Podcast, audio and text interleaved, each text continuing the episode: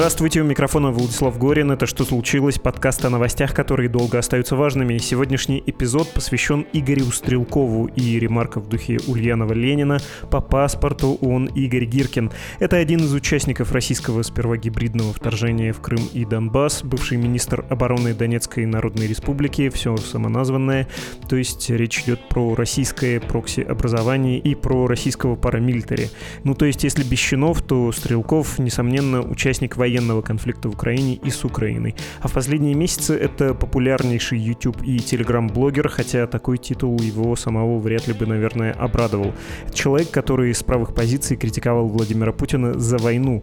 Говорил не о том, что она плоха, а о том, что армии и правительство делают недостаточно, чтобы вести лучше эту войну, для того, чтобы победить в понимании Стрелкова. В частности, Стрелков призывал к широкой мобилизации в России экономической и, собственно, чисто военной в смысле призыва. Стрелков уже не единственный рассерженный патриот, ставший жертвой преследования в путинской России, но, что точно, Стрелков самый заметный из них.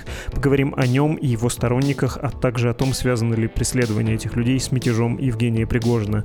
Но сперва пара слов от наших друзей. Они хотят, чтобы вы услышали от них нечто крайне важное.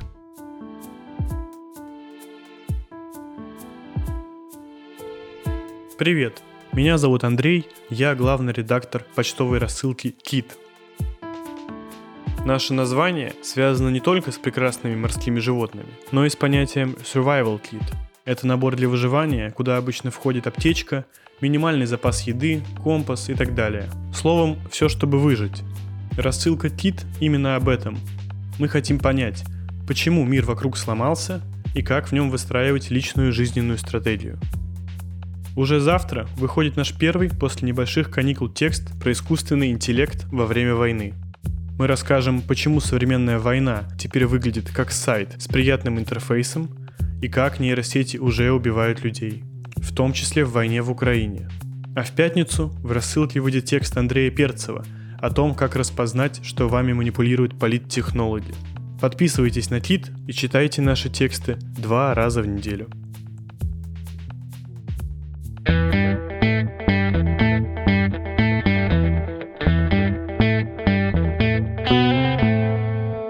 Рад представить Петр Козлов, корреспондент The Moscow Times. Привет, Петр. Здравствуйте. И Андрей Перцев, специальный корреспондент «Медузы». Андрей, привет. Привет. Специальный корреспондент и корреспондент напоминает старый советский анекдот про экономиста и старшего экономиста. Нет, что ты, деточка, наша тетя, старший экономист, а Карл Маркс просто. Но это особенности бюрократии внутримедийной, никак это не сказывается ни на статусе собеседников, ни на их способностях. Давайте поговорим про Стрелкова. Удивились ли вы, когда прочитали сообщения, сначала не очень ясные, со слов жены, о задержании Стрелкова, а потом все более ясные? И удивляетесь ли сейчас? Я, честно вам скажу, пытаюсь в себе воспитать вот это вот чувство, что не нужно переставать удивляться, и когда читаю заметку в интерфаксе, понимаю, что убери оттуда фамилию Стрелков, некоторые детали биографии, поставь любую другую, например, московского депутата, уфимской навальнистки, какого-нибудь даже, может, музыканта, и эффект удивления будет пропадать. Со Стрелковым он все-таки есть, не сильно его приходится воспитывать. Я процитирую эту заметку, чтобы дать вам немножко времени, может быть, подумать, а, как лучше ответить на мой несложный вопрос. Один из бывших лидеров Донецкого ополчения, Игорь Стрелков, в скобках Гиркин, арестованный по делу о призывах к экстремизму, помещен в СИЗО Лефортово, сообщил ответственный секретарь столичной общественной наблюдательной комиссии ОНК Алексей Мельников. Вчера мы посетили СИЗО-2 в СИН России, более известное как Лефортово, и зашли в камеру. Игоря Гиркина сказал Мельников в воскресенье журналистам. По его словам, Стрелков находится в двухместной камере, у него есть телевизор и холодильник, он уже воспользовался библиотекой. Представитель ОНК добавил, что Стрелков отказался комментировать условия содержания в СИЗО, но признаков морального или физического давления выявлено не было. И дальше там тоже как сообщалось, Стрелков был задержан в рамках уголовного дела о призывах к осуществлению экстремистской деятельности, часть 2 статьи 280 УК РФ. Из материалов, оглашенных в суде, следует, что в пятницу ему было предъявлено обвинение. Согласно материалам, Стрелков не признает вину и со следствием не сотрудничает. Итак, еще раз, э, на вас такая фамилия в таком контексте производит впечатление? Ну, на меня не производит. Я думаю, что В принципе, последние несколько лет в России, как ты только что сказал, фамилия в контексте ареста, задержания или там исчезновения, а потом возникновения в каком-то из СИЗО или еще где-то, она не является каким-то сюрпризом, мы к этому привыкли. И, соответственно, то, что случилось со Стрелковым, тоже в каком-то смысле было ну, ожидаемо, да, потому что в условиях, когда уже полтора года идет война, и когда, в принципе, всех людей, которые обладали каким-то своим мнением или своей какой-то позицией, которую они озвучивали, они уже давно либо не в России, либо они это мнение оставляют при себе, вот есть категория людей политического спектра, которые в том числе да, представляет и Стрелков Гиркин. И он, конечно, в этом смысле на этой медийной поляне как-то немножко выдавался да, над общим уровнем подстриженного газона. Или вот торчащая эта шляпка в виде Игоря Стрелкова, ее просто молотком забивают туда, чтобы она не торчала и не отвлекала и себе внимания никакого. Я думаю, что предсказуемо вполне. Андрей. Ну, особенно, да, с событиями последних а, недель, да, когда начались аресты чиновников, да, вот это все возобновились, да, наверное, как бы привычное Конечно, вот это заравнивание началось и вот в этой среде ультрапатриотической. Мне кажется, что вот до этого да, был такой немножко военный консенсус, когда особо никого не трогали. Главное, чтобы в принципе ты войну поддерживал, работал на государство, еще что-то такое. Да? А теперь, во-первых, судя по словам Путина, он поверил в то, что западная техника горит, да, то есть то, что он с Украиной воюет, мне кажется, он не сильно верит, да, потому что по поводу контрнаступа они сильно напрягались, но тут он увидел, значит, что натовская техника горит, да, не знаю, где он увидел, наверное, ему какие-то пленки специальные Шойгу показал.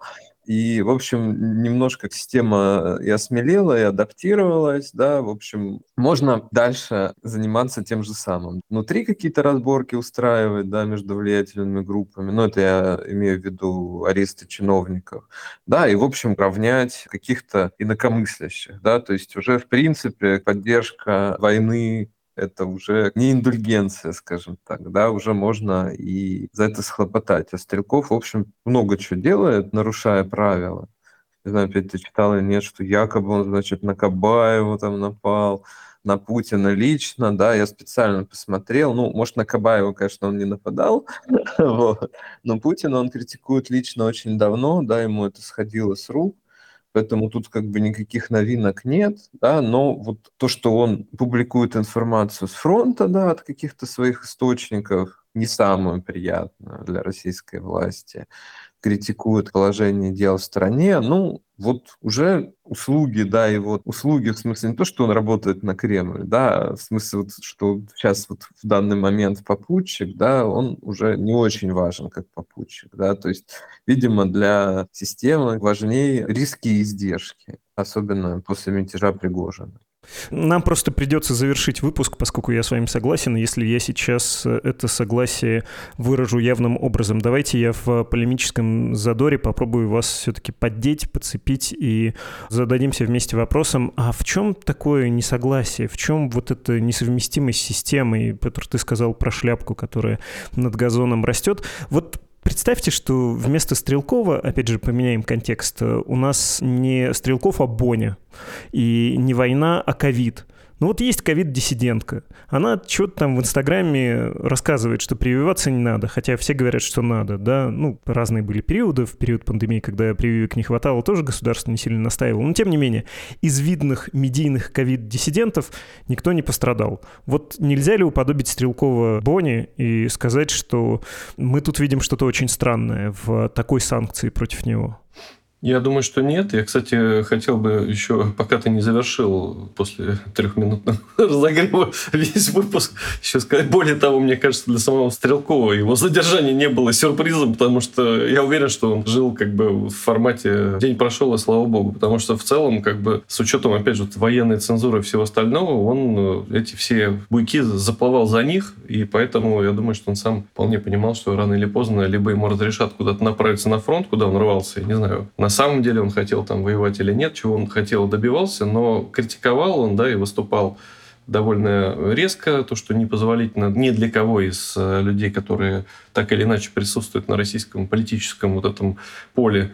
И, соответственно, то, чего он, наверное, ожидал, то и случилось. Что касается примера с Бонни, я думаю, что здесь одна заметная для меня, по крайней мере, разница, она заключается в следующем. Если бы та же Боня говорила о том, что вот, дескать, прививаться не надо, говорила бы о том, что а вот президент Путин говорит, что надо всем привиться, а на самом деле это вживление чипов и все такое, а нам такой президент поэтому не нужен, то я думаю, что Бонни, в принципе, тоже довольно быстро бы вместе со своим Инстаграмом или где она присутствует, на какая ее площадка была популярная, она бы тоже быстро закончила свою деятельность. В этом случае вот абсолютно тот же самый пример. Стрелков перешел вот эти границы, когда он начал критиковать Путина, а это началось на самом деле уже давно. То есть первые вот эти российские чувствительные поражения, которые были спустя там несколько недель уже, да, получается, да даже не неделя, там, может быть, несколько дней после начала военного вторжения в конце февраля прошлого года, он поддерживал войну, да, поддерживал вторжение, но он критиковал решение и вплоть до, собственно, Путина. Поэтому вот и секреты, вот и весь ответ. Сегодня, когда ситуация затянулась, да, вроде как Россия свою операцию изначально не выполнила, да, но с другой стороны Украина тоже пока отвоевать не может, и все погрязли вот в этих боях, Сегодня, наверное, чуть более комфортно себя чувствует, с одной стороны, Кремль, в том смысле, что наверное, какая-то предсказуемость у него может быть да, сегодня. И Путин, наверное, теперь как бы вот смотрит на то, что происходит с другого фланга. Потому что активные оппозиционеры, любые деятели общественные со стороны вот либерального вот этого спектра политического, они давно-давно уже все замьючены. А вот с другой стороны, со стороны ультрапатриотов, там еще работа непочатый край для ФСБ, собственно, вот чем они, возможно, и занимаются.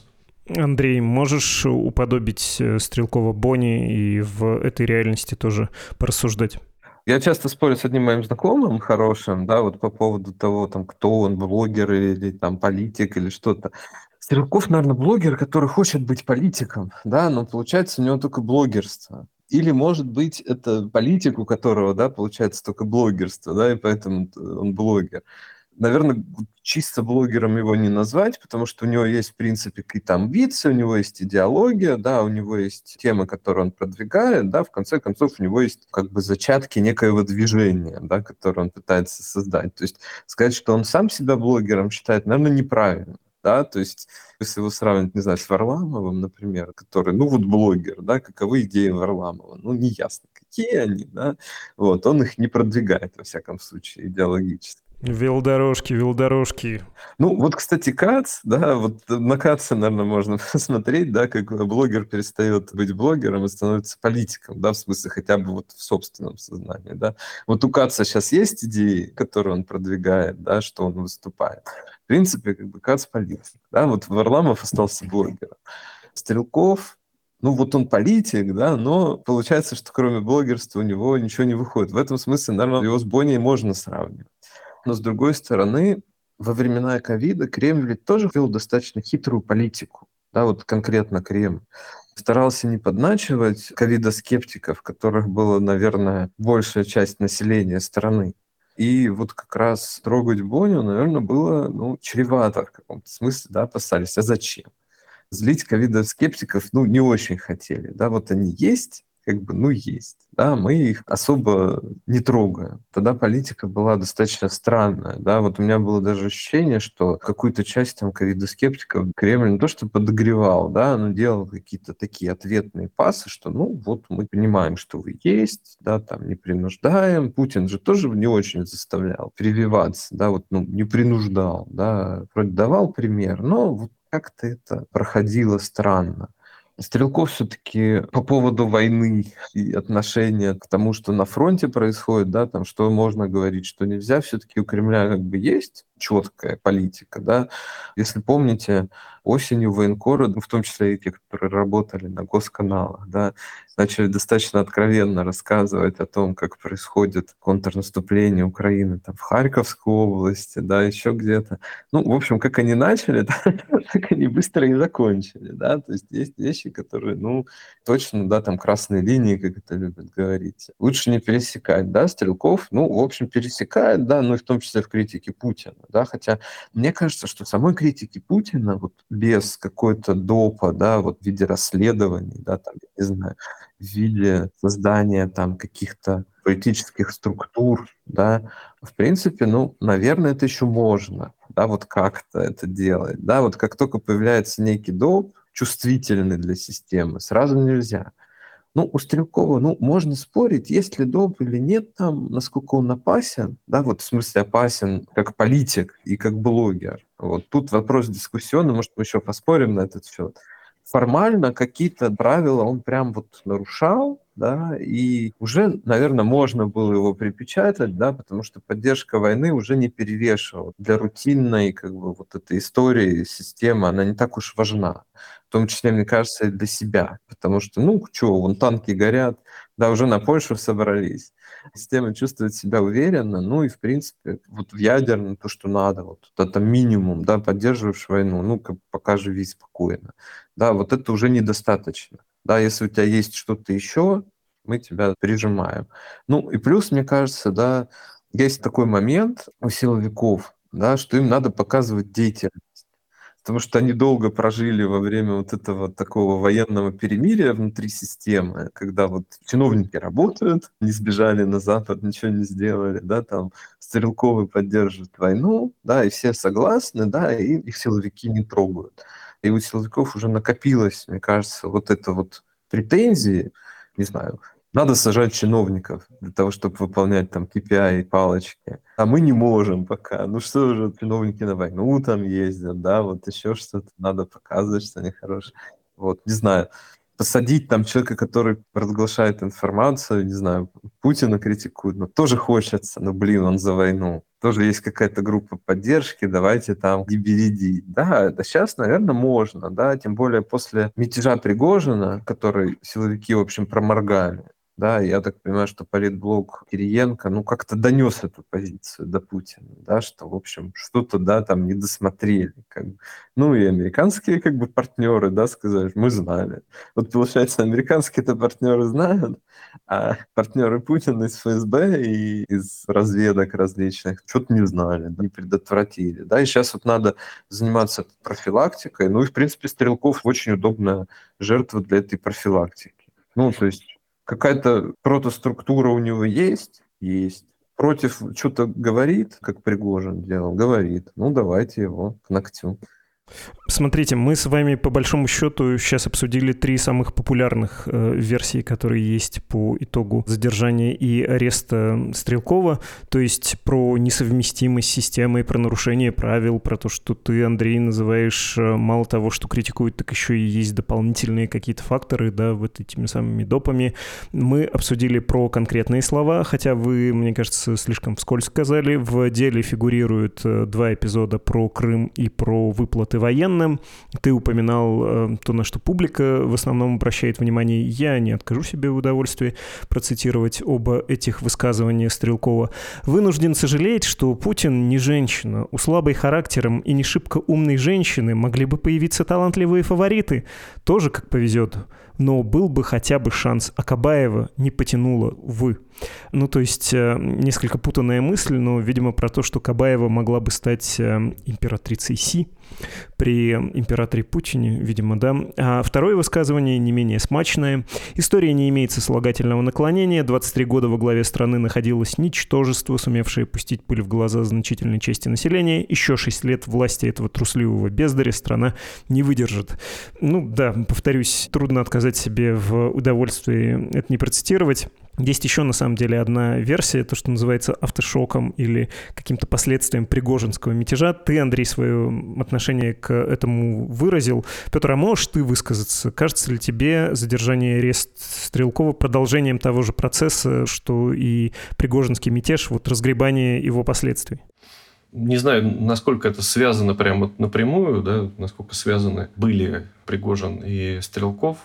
У меня нет информации на этот счет, но глобально, мне кажется, они работали, скажем, на аудиторию, которая как раз находится на этом политическом фланге. И, безусловно, конечно, это, наверное, правильно называть продолжением вот этой работы, зачистки этого фланга. Кстати говоря, вот цитаты, да, которые ты сейчас озвучил, я думаю, что те, кто читают телеграм-канал Стрелкова или смотрели его вот эти все стримы, по-хорошему, ну, это не самые, наверное, яркие выступления со стороны Стрелкова. Я думаю, что там при желании можно было найти еще несколько страниц через запятую перечисление различных цитат. Вопрос в том, что ну, взяли какие-то цитаты. Мне кажется, это вот вообще совершенно формальная сторона дела.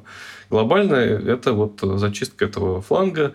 Мне кажется, что если с либералами, да, с продемократическими оппозиционерами для власти все было проще, потому что их просто показывали, когда люди, условно, шакалющие там посольств, как говорил президент Путин, его цитата, то с ультрапатриотами, с патриотами, как они называют себя, да, сторонниками войны, захвата там, Украины, других каких-то территорий, раньше входивших в Советский Союз, с этими людьми несколько сложнее, потому что к ним такой ярлык власть, наверное, не приклеит, это сложно будет. Но здесь вот они сами приносят такой вариант, как, вот, не знаю, бомбисты, террористы, там, вооруженные какие-то люди. То есть вот к ним находится такой подход – и я думаю, что не ограничится все это дело Стрелковым. Я думаю, что, судя по тому, что происходит с момента неудачного похода Пригожина, вот этот процесс, который будет зачищать всех вот этих людей, которые, скажем так, неправильные патриоты с точки зрения Кремля и Путина, которые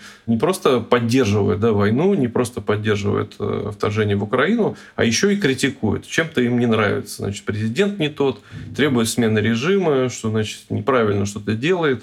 Вот в этом направлении, я думаю, что сейчас будут гайки закручиваться.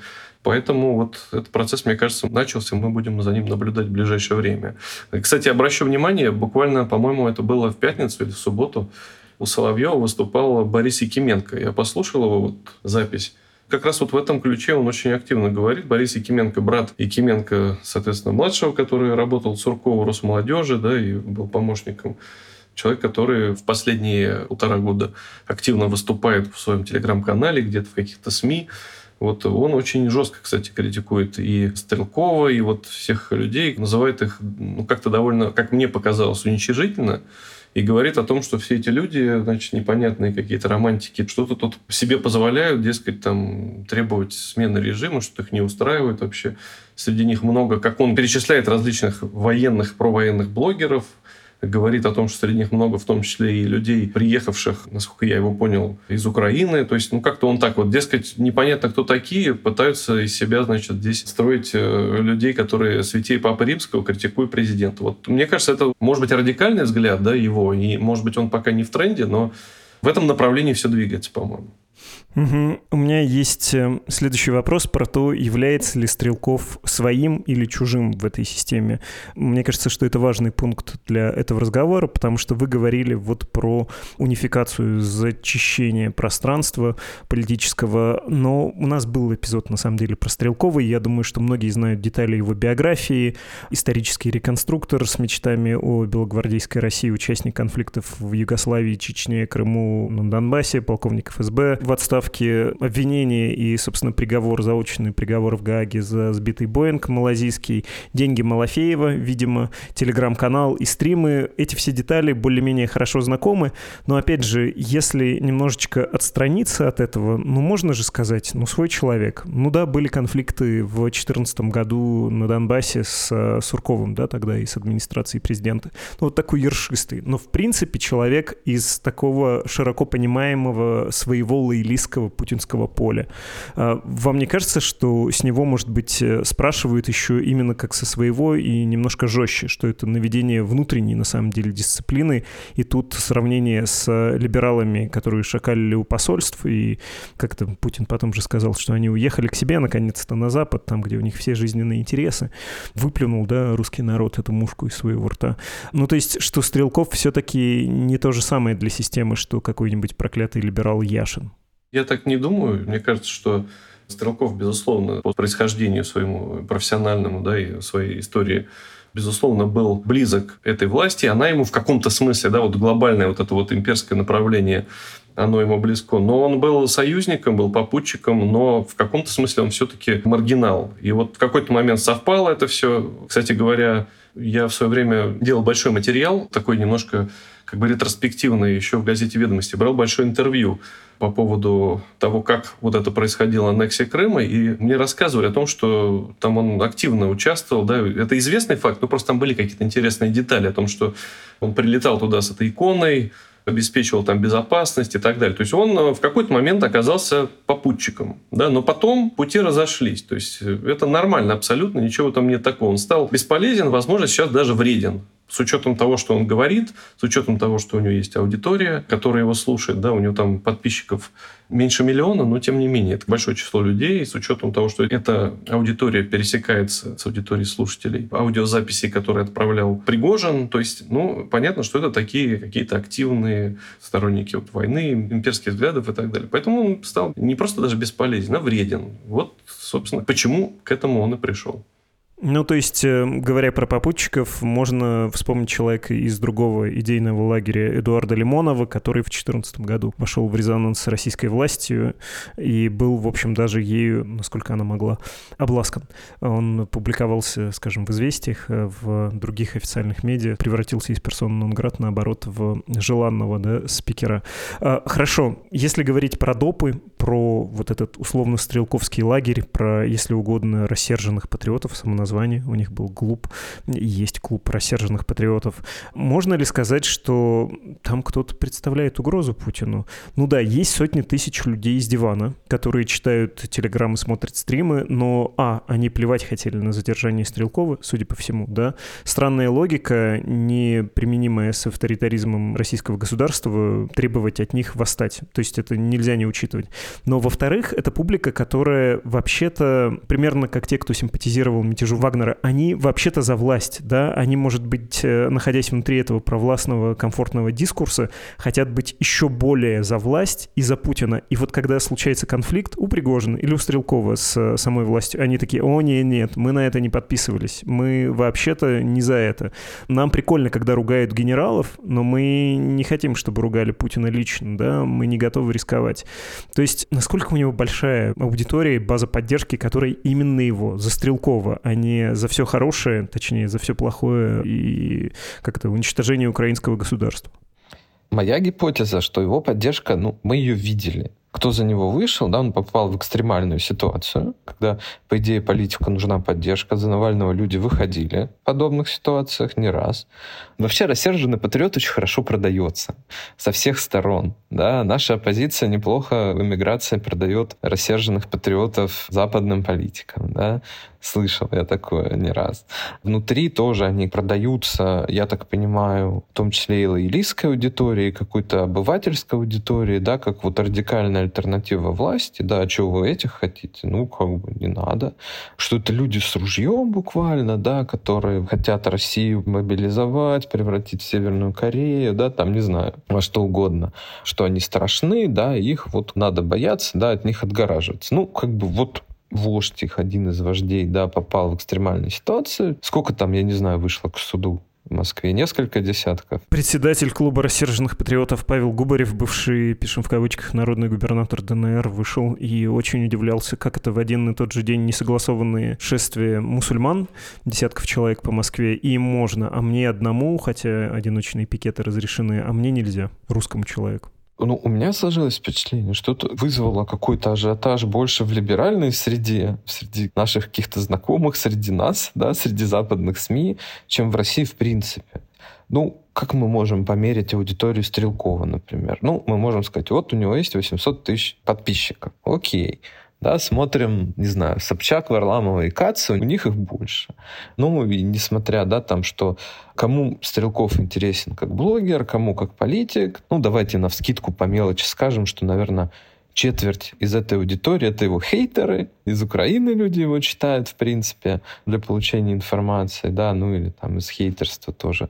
В России тоже далеко не все. Ну, можем посмотреть фотографии собраний, которые Стрелков организует. В общем, тоже интересное достаточно зрелище. Не очень она велика, я понимаю, почему, да, это в том числе, почему он для системы, ну, попутчик, да, ну, немножко не свой, да, вот у него главное в базе, потому что у него идеология другая, да, он идейный. То есть для Путина, для его окружения, да, там Украина, еще что-то, это геополитические игры. Да, все равно все, что они говорят про русский вопрос, еще что-то, да, это вот геополитические игры с НАТО, да, вот что НАТО там подойдет, еще что-то, да, это все русское, не русское для них как фасад есть, да, но это глубоко второстепенно, как мне кажется. А главное, что вот это там Хартленд, да, вот эти все утопии, да, там непонятные, противостояние лимитров, и, блин, не хочу я в эти ереси геополитические вникать. Ну, вот это вот, да, там, бульон, да, который прикрыть этим. А для Стрелкова вот это, ну, важно, да, то есть Минские соглашения чем плохи? Как геополитическая игра ок да, там внедрение автономии, да, каких-то чуждых унитарному устройству Украины, да, там в тело Украины, чтобы влиять на политику Украины вполне себе хорошо. А для Стрелкова это плохо, потому что русских людей продолжают ущемлять. Поэтому надо идти там на Киев. Конечно, для системы он чужд, да, потому что он идеен.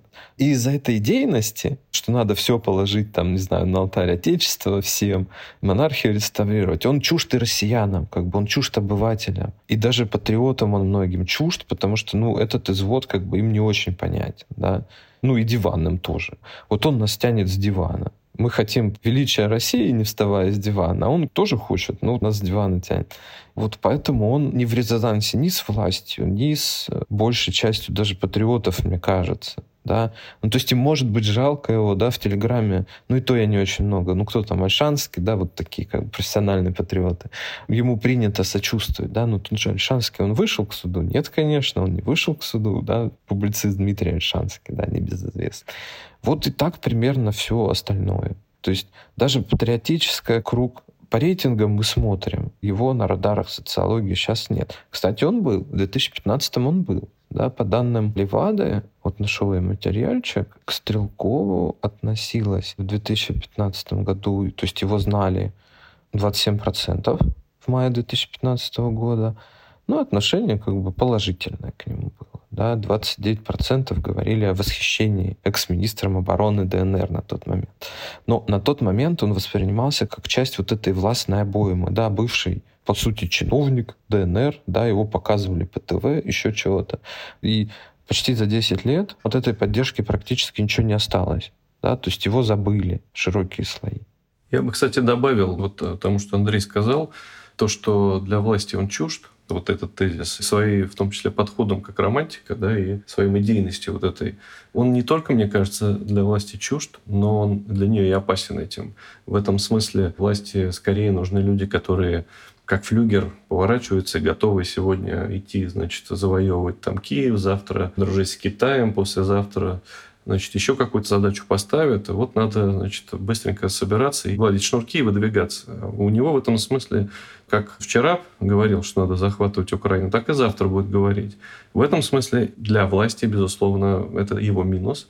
С другой стороны, опять же, он сам тот же Павел Губарев – это люди в том числе и с военным опытом, с опытом переворотов, кстати говоря, захвата власти. То есть они в этом смысле еще опасны. И еще я хотел отметить, мне кажется, по крайней мере, статус-кво на сегодня, да, то, что мы видим, что организовал, что сделал Пригожин, и что сделал Стрелков, и в каком они находятся сейчас статусе. Пригожин не идейный, а скорее делец, коммерс, там, и человек, который где бы заработать, где бы что еще – он на свободе, несмотря на то, что да, сбиты самолеты, вертолеты, захвачены города, столица Южного военного округа. Да, то есть тут, тут просто себе представить такое невозможно. И при этом Пригожин, понимаем, в Кремле Путиным, летает на частном джете туда-сюда, никто его не задерживает. А Стрелков сидит где-то на диване у себя, покритиковал Путина там, ну, делает это постоянно, да как-то по мере своей остроумности и какой-то своей рассерженности это делает, ну вот, пожалуйста, он в СИЗО Лефортово. Вот разница. Э, Как вы полагаете, насколько обоснованно говорить о тенденции? Часто можно сейчас, опять же, это услышать, хочется это критически оценить. У меня есть э, сомнения по поводу того, что Стрелков один в череде или там самый яркий представитель вот этого сообщества, давайте обозначать их по самоназванию, рассерженными патриотами. Ну, то есть я понимаю, что административка за дискредитацию армии полковника ГРУ в отставке Владимира Квачкова, который вместе со Стрелковым вел стримы, это да. «Черная сотня» и «Листва» издательство и книжный магазин, там было препятствование встречи со Стрелковым, были до неприятности у них тоже. Ну вот не уверен, что это в этот же ряд можно вписать, даже если вписать туда же Квачкова.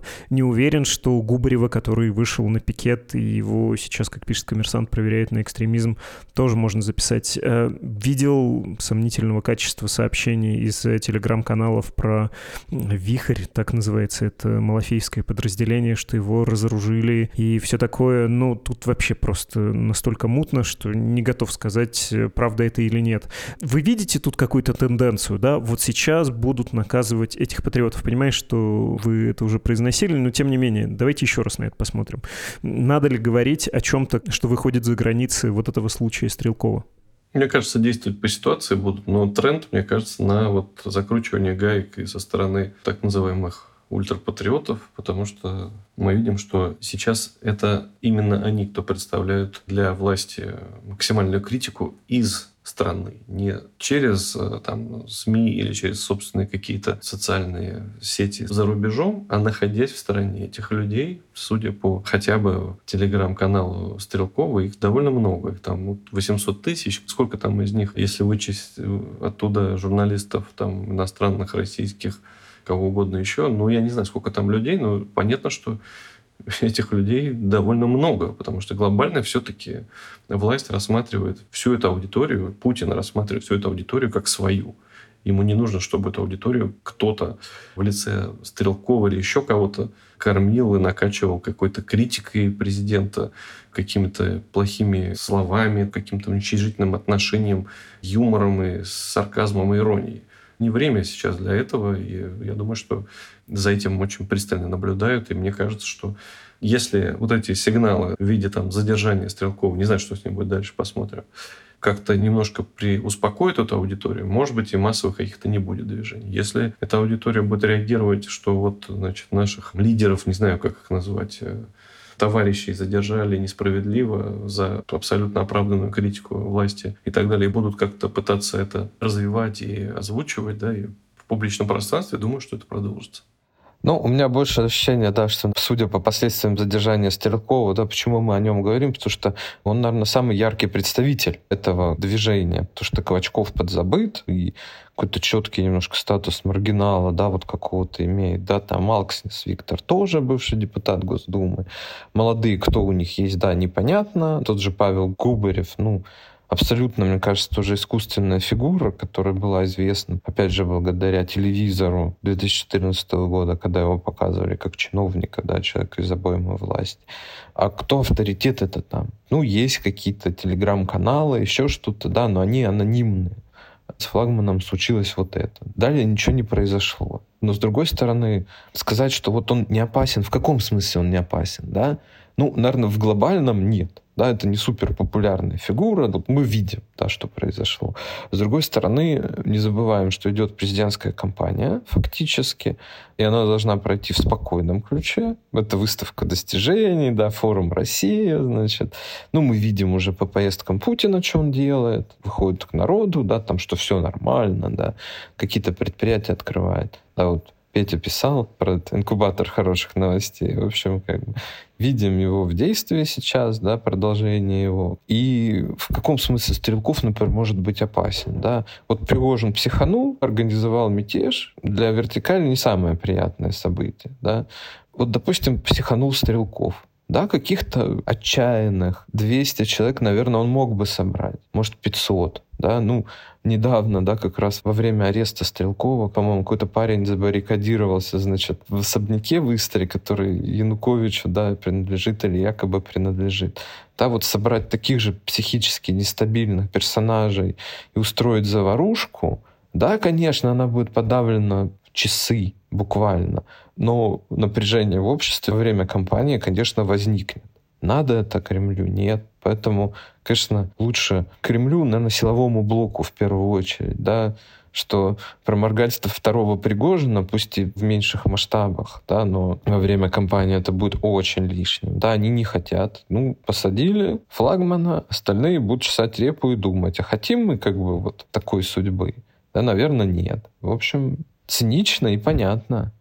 Сам себе противоречишь. Если они такие же отчаянные, как тот, кто был в Истре, то будут ли они после этого думать? Ну ладно, я по правде этим и хотел закончить э, тем, какую угрозу может представлять Стрелков и почему его нейтрализовали. Я бы обострил этот вопрос, глядя, собственно, на рассерженных патриотов и других э, сторонников Стрелкова, сторонников более жесткой линии, хотя куда уж жестче в отношении войны в Украине. Они говорят, Стрелкова нейтрализовали, потому что готовятся все сдать, слить, предать, э, кругом трусить и обман. Что думаете, может быть, э, не лишена логики эта мысль, что когда будет э, закончена война, и она станет довольно непопулярной темой, не очень-то нужны люди, которые будут говорить, а мы вам говорили, а это Путин виноват. А кто еще? Не додавили, не докомандовали, удар в спину и прочее, прочее. Может, дело не в кампании 24 года. У тебя, Андрей, понятные акцентуации профессиональные, а в перспективе какого-то перемирия?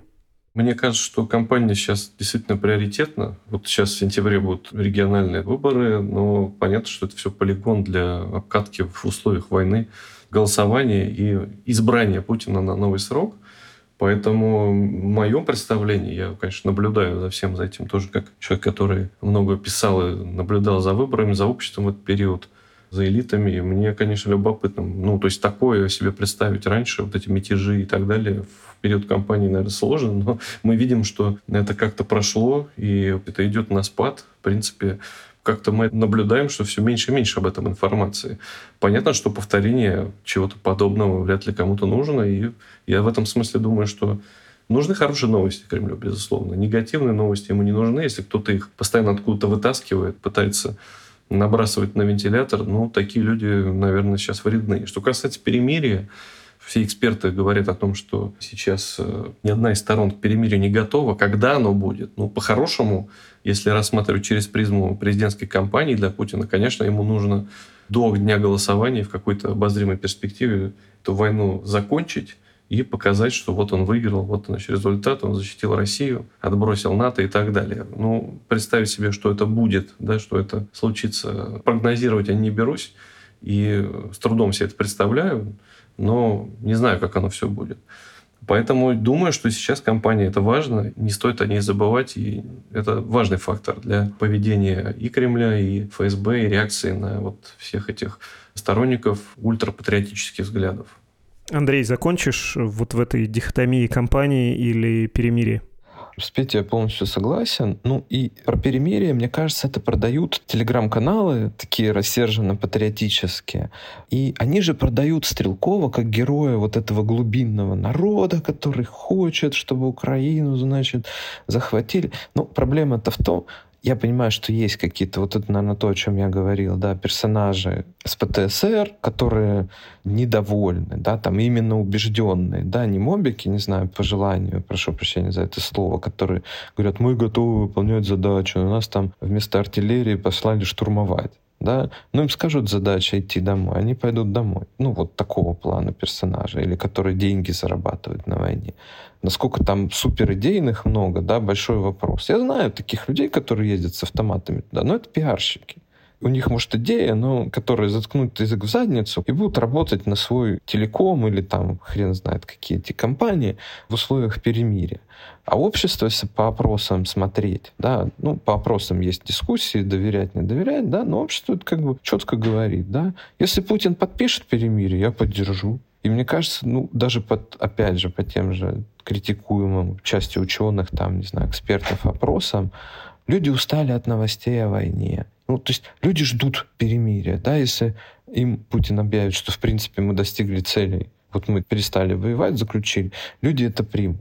Поэтому в этом смысле угрозы Стрелкову как бы нет. Мне кажется, наоборот, он немножко расшатывает своими вот этими требованиями мобилизации, да, ультранепопулярными, еще что-то. Поэтому как раз вот тут, наверное, нет. Спасибо вам большое. Петр Козлов и Андрей Перцев, журналисты. Спасибо большое.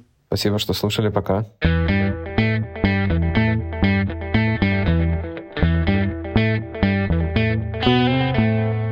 Письма вы отправляете их на адрес подкаст собакамедуза.io. Я читаю и имею наглость комментировать. Такой у нас с вами завелся душевный жанр. Хотя я все чаще, бывает, пованиваю, говоря, простите, по-народному, когда читаю ваше послание. Ну что, имею право, и вы имеете право писать что-то не совсем неприятное.